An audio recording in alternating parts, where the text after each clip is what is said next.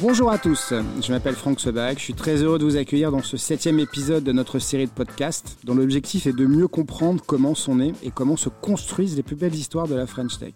Vous écoutez Gros Fast Now What, le podcast qui explore les sept piliers de la croissance de la French Tech.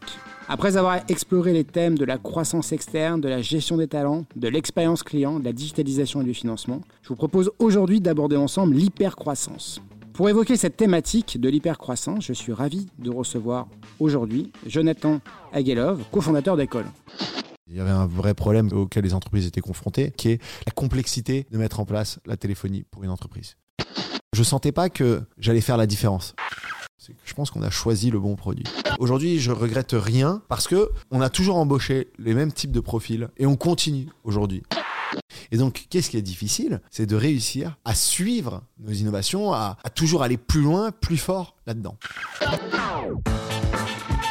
Bonjour Jonathan, comment vas-tu? Salut Franck. Avant de commencer dans, dans ce podcast, c'est assez intéressant que tu nous refasses le pitch d'Aircall, parce que tout le monde connaît, mais peut-être certains, en fait, cachés quelque part, n'ont pas encore compris ce que faisait Aircall.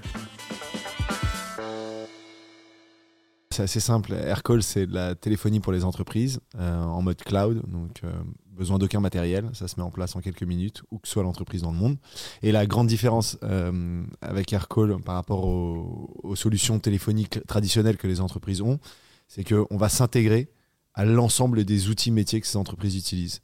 Et donc, euh, la téléphonie traditionnelle, en général, c'est un poste fixe euh, qui est posé sur le bureau. Ça va être des téléphones portables qui sont donnés aux collaborateurs quand ils arrivent. Avec Aircall, il n'y a pas besoin de tout ça. C'est un logiciel, donc il est sur les ordinateurs des collaborateurs et également sur les smartphones personnels des collaborateurs, puisque c'est un logiciel. Et on passe et on reçoit les appels directement de ces, outils-là. Et tout ça intégré aux outils métiers, comme je disais. Donc, un CRM, par exemple, dans le cas d'une équipe de commerciaux, donc l'ensemble des appels se pousse dans les fiches clients, etc. Mais également dans le cas d'un euh, service client plutôt, euh, ça va être dans les helpdesk et donc euh, ça va faire des remontées de fiches, etc. Donc on est très utilisé par les entreprises qui ont des centres d'appel en interne, des équipes de commerciaux euh, ou une utilisation assez intensive du téléphone, que ce soit par des commerciaux, des services clients ou même des RH en général. Tout ça, encore une fois, pour être en effet améliorer les expériences clients, expériences utilisateurs, mais également rendre les équipes plus productives. Comment tu es arrivé en fait déjà à créer euh, une start-up? Pourquoi créer une start-up? Comment ton parcours t'a amené à cela? Voilà. Est-ce que tu peux nous expliquer un petit peu ton parcours J'ai toujours eu cet esprit entrepreneur très jeune. Euh, j'ai toujours vendu quelque chose, que ce soit sur eBay à l'époque ou que ce soit euh, je faisais du recyclage de téléphone mobile à une époque, je faisais de l'immobilier, enfin j'en fais toujours d'ailleurs de l'immobilier, c'est une passion. Euh, toujours eu cet esprit entrepreneur et à un moment, euh, l'idée d'Aircall a émergé euh, auprès d'un de nos premiers investisseurs avec Olivier. Euh, et très rapidement, on a, on a compris qu'en fait, il y avait un vrai sujet dans la téléphonie d'entreprise. Il y avait un vrai problème que, auquel les entreprises étaient confrontées, qui est, qui est pas le problème que j'ai d'ailleurs que j'ai adressé tout à l'heure dans la description d'Aircall, qui est la complexité de mettre en place la téléphonie pour une entreprise. Partir de Londres en étant en fait dans euh, après une école de commerce, c'est vrai que la finance ça reste le truc ouais, ça. Euh, un peu classique. Comment en fait on se dit mais non mais finalement c'est pas ça que j'ai envie de faire? C'est quoi le déclic? Même si tu as toujours été entrepreneur, voilà l'immobilier, mmh. l'achat, revente. Le déclic, je vais te dire, ouais. il, est, il, est, très simple. C'est que je sentais que j'allais pas être euh, j'allais pas être épanoui là-dedans je sentais pas que j'utilisais tout mon potentiel. Je sentais pas que j'allais faire la différence. De toute manière, je me suis toujours dit, j'aime créer, j'aime innover. Et quand à un moment, on a l'opportunité de se dire, en fait, on a une idée et cette idée, on a, on a la capacité de la mettre en place et donc de, finalement, de compter que sur soi-même. Ce qui a été d'ailleurs mon histoire personnelle, j'ai toujours compté que sur moi-même. Personne m'a jamais vraiment tendu la main et donc, à ce moment-là, je me suis dit, bah, avec Olivier, on, on a senti qu'on était assis sur quelque chose d'intéressant et qu'il y avait, il y avait une grosse phase d'exécution, de compréhension aussi de, de, ce métier, qui est ni à Olivier ni à moi notre métier de, de base. Olivier, qui est telcos, ton associé. Ouais, qui est Vous êtes quatre associés, c'est ça à la ouais, base On est quatre associés, on est plus de trois opérationnels. D'accord. Plutôt euh, euh, moitié tech, moitié. Euh... Exactement, c'est ça. Moi, ce qui intéresse aussi, c'est avant d'arriver dans l'hypercroissance, c'est comment en fait, donc Londres, tu arrives un jour à Paris. Bon, bah, non, mais je rentre à Paris pour Aircall. Ah d'accord, donc déjà en fait dès Londres, je, de Londres, je savais que je parallèle. C'est ça. D'accord. L'idée avait déjà parlé, germé. C'est ça, et on s'est parlé. Tes, tes associés. C'est ça. Okay. Euh, on s'est parlé et j'ai dit ok, moi je rentre à Paris. Euh, on est en septembre 2014 à ce moment-là, euh, début septembre. je me souviens, je rentre de l'été et je fais, je fais deux semaines, une semaine et demie, je crois, ou deux semaines à Londres. Et là, je me dis en fait, non, ça y est, c'est fini. Dans ma tête, c'était fini, je, je voulais plus. Bascule. Et euh, non, mais je. je- Non, mais une bascule euh, saine en disant voilà, je, voilà, une nouvelle étape, nouveau chapitre. Et donc, donc, on attaque. Et on attaque. problèmes. vous avez vos petites économies. Ça. Euh, vous on lève des fonds très tôt. D'accord. euh, notamment via eFounders. euh, D'accord. Tu me parlais tout à l'heure. Et on y va avec euh, toutes les embûches que ça peut, euh, que l'entrepreneuriat va. euh, Enfin, Première difficulté, c'est quoi en fait? Voilà, pour, pour les gens qui. la difficulté, c'est faire moi, ce qui m'intéresse aussi, c'est. Ouais, bien sûr, mais parce que, tu vois, on voit, on voit dans les journaux, en fait, une partie de l'histoire, une fois que c'est très gros, mais en vrai, euh, faire un, fon- tu vois, un, un produit qui fonctionne, euh, d'avoir des équipes qui fonctionnent, voilà, les premières difficultés, là. c'était. Écoute, les premières difficultés, c'est déjà, un, aucun de nous vient du métier. Euh, donc, du, du métier des telcos. Quand je dis le métier, c'est les telcos. Ok, on vient pas du tout de ce métier. Euh, on a deux associés qui sont plutôt juniors euh, en tech, mais bon, qui, qui, qui- qui codent depuis des années, mais Mm. qui qui ont pas euh, l'expérience d'un CTO qui fait ça depuis 20 ans. Donc, on y va un petit peu tout feu, tout flamme. La bonne nouvelle, c'est que, et j'aime bien dire ça parce que c'est de la chance, c'est que je pense qu'on a choisi le bon produit. Le- les vraies problématiques du début, c'est que ne venant pas du métier, on y allait un petit peu à la, à la cow-boy. Test and learn, quoi. Ouais, test, Test and learn, Euh, fait, beaucoup de tests, quoi. beaucoup de tests. le- les learn, Learn mis- aussi, ça, non ouais, mais ça a mis du temps à, à, à learner, à apprendre. Euh, et, et donc, en fait, le produit, les gens là, adhèrent. Les gens adhèrent au concept du produit. À, À la philosophie, à La la, philosophie, les gens adorent. ouais. Les gens disent, mais c'est top, je peux mettre en place ma téléphonie pour ma boîte en moins de deux minutes. C'est incroyable. Ça, c'est top. Maintenant viennent les, les- les problèmes. Il y a la promesse, après, il y a. Il y a la vision, il y a Ouais. et la, la promesse et il y a euh, bah, le produit. Ouais. Et là, le produit bah, fonctionne pas. Euh, les appels sont de mauvaise qualité. Les gens s'entendent pas. Les gens reçoivent les appels en décalé. Euh, ça sonne pas toujours. Et là, je te parle de nos trois premières années. Trois, quatre premières années. Sachant, quatre ans. sachant que vous êtes sur front, première levée, on parle d'e-founders. Il y a cette, cette période Après, aussi. on enchaîne. Il y a la petite période San Francisco qui est quand même sympathique. Ouais, c'était sympa ça. Euh, donc euh, là, là aussi, euh, on part à San. Francisco. On part Voilà. à San Francisco parce qu'on se dit, en plus, on se dit, notre produit n'a pas de barrière. Et ça, on, on le comprend jour, euh, jour 1. Hmm. Notre produit Global. n'a pas de barrière. Produit global. euh, On peut le vendre aussi bien en France qu'aux États-Unis, qu'en Angleterre, qu'en Australie. Donc on se dit, pour réussir, il faut qu'on soit aux US.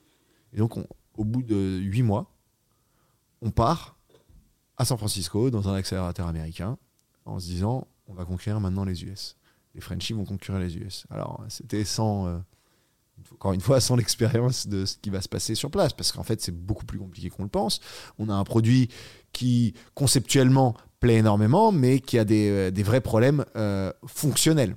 Mais dans tout ça, on est en hyper croissance. Pourquoi? Pour la simple et bonne raison qu'on a choisi le bon produit, qu'on a eu la chance finalement d'avoir un produit où il y a une demande énorme, où les gens avaient besoin de digitaliser leur téléphonie. Et donc, on est en hyper croissance. Et on, on la contrôle qu'à moitié parce qu'en fait, ça va fonctionner, mais ça va croître tellement vite qu'on va toujours se faire. En fait, on, a, on avait du mal à rattraper notre croissance d'un point de vue produit, d'un point de vue qualité du produit.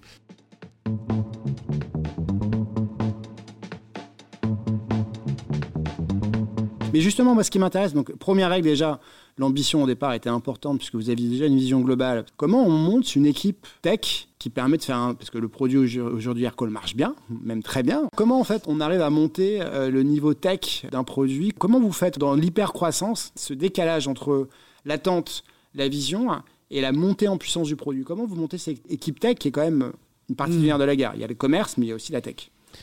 La bonne nouvelle, c'est que vu que la vision était là, on savait très clairement où on devait aller. Et, et on était pas mal drivé aussi par euh, les attentes de nos clients, mais no- no- notre vision était très claire sur où on doit aller, comment on doit le faire. Et donc on commence euh, avec notre, notre équipe tech, avec nos associés. On recrute très rapidement les premières équipes. Et, mais sauf qu'en fait, avec le manque d'expérience euh, qu'on a sur la partie telco, on avance, on est, nous on est focus logiciel. On a cet ADN logiciel, Mhm. pas une ADN telco. Et d'ailleurs, je suis très content aujourd'hui de ne pas l'avoir cet ADN telco parce que justement, on serait resté bloqué dans. On aurait construit un produit telco et là, ça aurait été mauvais. On a produit, construit un logiciel qui, oui, fait des télécommunications. Mais voilà. Et donc, on construit cette équipe tech avec des juniors, des ambitieux. Et, je vais te dire, aujourd'hui, je regrette rien parce que on a toujours embauché les mêmes types de profils et on continue aujourd'hui. Et donc les premières levées, hein, c'était des levées qui étaient euh, beaucoup sur la tech? Tes premières levées Non, plutôt très commercial, mais on a toujours investi sur les deux. On a toujours investi sur les deux.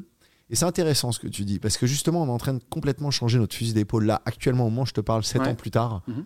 Euh, ou Aircall, on a toujours évidemment euh, focus la tech, embauché de la tech, mais on a été une boîte, et c'est peut-être un peu de ma faute, euh, très sales-driven. C'est mhm. les sales disent quelque chose, on fait ça. Tu vois? Et, je pense que ça a été beaucoup d'erreurs qu'on a faites, qui est de dire bah, on a besoin de ça, on fait ça. Et donc la tech, on leur dit les gars, vous faites ça. Parce qu'en fait, euh, les, le, business le demande. Donc si le business le demande, c'est qu'on a raison. Et en, fond, en fait, ça a été les erreurs des, des quatre premières années. Et c'est pour ça qu'on a connu des problèmes de qualité, des problèmes de bugs, plein de choses comme ça.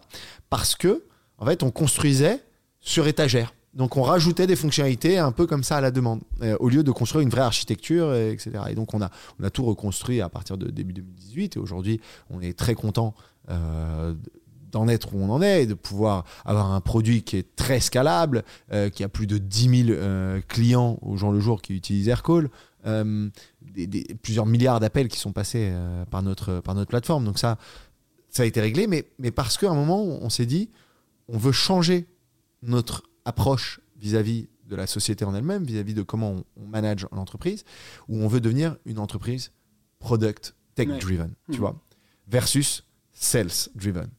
Et c'était cool les quatre premières années, ça nous a coûté cher en, en erreurs, en erreurs produits, en, en architecture, etc. Maintenant, il n'y a pas de regret parce que c'est ce qui nous a fait aussi l'hypercroissance. super comme point. Ça me permet de faire la transition sur le chiffre d'affaires et sur le côté international d'Aircall. Mm. On l'a dit, euh, dès le départ, une vision qui est globale. Euh, aujourd'hui, vous avez des équipes. Alors, je sais pas combien vous êtes aujourd'hui. On est presque 600. Voilà, 600. Moi, tu vois, j'avais encore en tête. Euh, j'avais les 100 qui arrivent d'Espagne, là. donc, comment ça se répartit dans le monde, ces 600 personnes aujourd'hui, en termes de plaques, entre peut-être Amérique, Europe, Asie? Alors, donc, on a, on a plusieurs. On va dire, on a Paris. Mhm qui est, on va dire, le hub principal, qui est un peu le HQ euh, mm. européen, on va dire, qui va concentrer à peu près presque 300 personnes à Paris, avec quelques équipes remote, mais c'est vraiment à la marge. Ensuite, on va avoir un autre grand hub, qui est le hub américain, qui est à New York, où on a environ 150 personnes. Et ensuite, on va avoir d'autres plus petits hubs euh, qu'on a ouverts récemment, donc l'Australie. Je suis très fier euh, puisqu'on a déjà pas loin de 50 personnes sur place sans y avoir jamais mis les pieds. Moi, personnellement, je n'y ai pas mis les pieds. Et personne du leadership n'y a lancé mis les pieds. il y a deux... Quoi, dans la période Covid un peu Ouais, ouvert officiellement au début de cette année, donc, euh, euh, au, début 2021. Et donc, on a ouvert Madrid également avec un, gros hub qui sera un gros hub tech. Et ça représente 10% de notre chiffre d'affaires au global, actuellement l'Australie. Et le, le, Covid, en fait, la culture remote s'est accélérée encore plus chez vous en fait Évidemment, on n'a pas eu le choix. Et écoute, ça se passe euh, très bien. Même si euh, euh, j'ai une grande préférence, moi, personnellement, pour voir les gens au bureau parce que ça crée des relations. Et ça fait partie de notre ADN. L'ADN, c'est une community, c'est d'être ensemble, de, de, partager des choses ensemble et pas que d'échanger via. Et là, on est également en train d'ouvrir Londres et Berlin, qui sont en train de suivre. Euh, Londres a déjà ouvert et Berlin est en train d'arriver. Euh, alors l'idée c'était encore une fois d'aller chercher les talents où ils sont. Et du coup cette culture d'entreprise Aircall, euh, donc quand on est 50, quand on passe à 200 et à 600, comment ça se gère en fait? Comment vous, vous gérez justement la communauté? Alors je sais pas comment s'appellent les gens qui travaillent forcément. Aircolis. Les Aircolis, parce que j'allais dire les Aircallers, mais bon c'était les Aircolis. Comment vous gérez la communauté des Aircolis justement? C'est quoi les valeurs en fait d'Aircall aujourd'hui? Comment vous avez réussi dans l'hypercroissance? On voit beaucoup ça en fait hein, dans, ce, dans, ce, dans cette typologie de boîte. Comment on arrive, tu parlais tout à l'heure de, la résilience, ouais, on a fait la guerre ensemble, donc du coup on est liés, mais arrive un moment où bah, le dernier colis euh, qui arrive justement en Australie, qui, ou qui arrive à Paris, parce qu'en fait, voilà, comment en fait vous lui donnez les valeurs, la culture, comment voilà, c'est quoi les secrets en hypercroissance? Tu as tout à fait raison. La culture de, un petit peu de, euh, on a, on a eu du mal, ça a été difficile, on a fait la guerre ensemble, comme tu dis. C'est quelque chose, c'est bien au début, mais ça scale pas. Mm. Euh, et puis d'ailleurs, les nouvelles personnes qui viennent chez Aircall, euh, ils viennent pas pour ça, et puis ils ont tout à fait raison. Euh, on vient dans une boîte qui est structurée, il y a 600 personnes, euh, il y a plusieurs niveaux de management, on vient plus pour ça. On vient pour- plutôt pour autre chose, qui est euh, l'innovation. Et, et- et c'est pour ça que je, je- je te disais tout à l'heure, on passe d'une culture très commerciale à une culture innovation, tech, euh, produit. Et, c'est ce qu'on vend aujourd'hui à nos équipes, et c'est de dire, voilà, on, a un challenge qui est un challenge mondial, qui est de révolutionner la téléphonie d'entreprise dans le monde. Ok, est-ce que tu adhères à ça? Oui, non. Si tu adhères à ça, à première vue, tu es au bon endroit, et en plus, euh, on a une de nos valeurs qui est la plus importante, moi, à mes yeux, euh, qui est Customer Obsession, qui est on est obsédé par le client chez Aircall. Et donc, c'est vraiment une des valeurs qu'on a passe à travers les âges, euh, jour 1, même avec les problèmes qu'on a eus, on avait toujours cette obsession du client. Et donc, dans les valeurs, bah, c'est ça, c'est de dire comment on est à la fois une community de personnes qui travaillent ensemble, qui se battent pour un même objectif, mais à la fois comment notre valeur de rendre notre client euh, heureux et, satisfait euh, va traverser les âges à des, niveaux différents, mais en tout cas avec toujours cette ambition euh, de le satisfaire.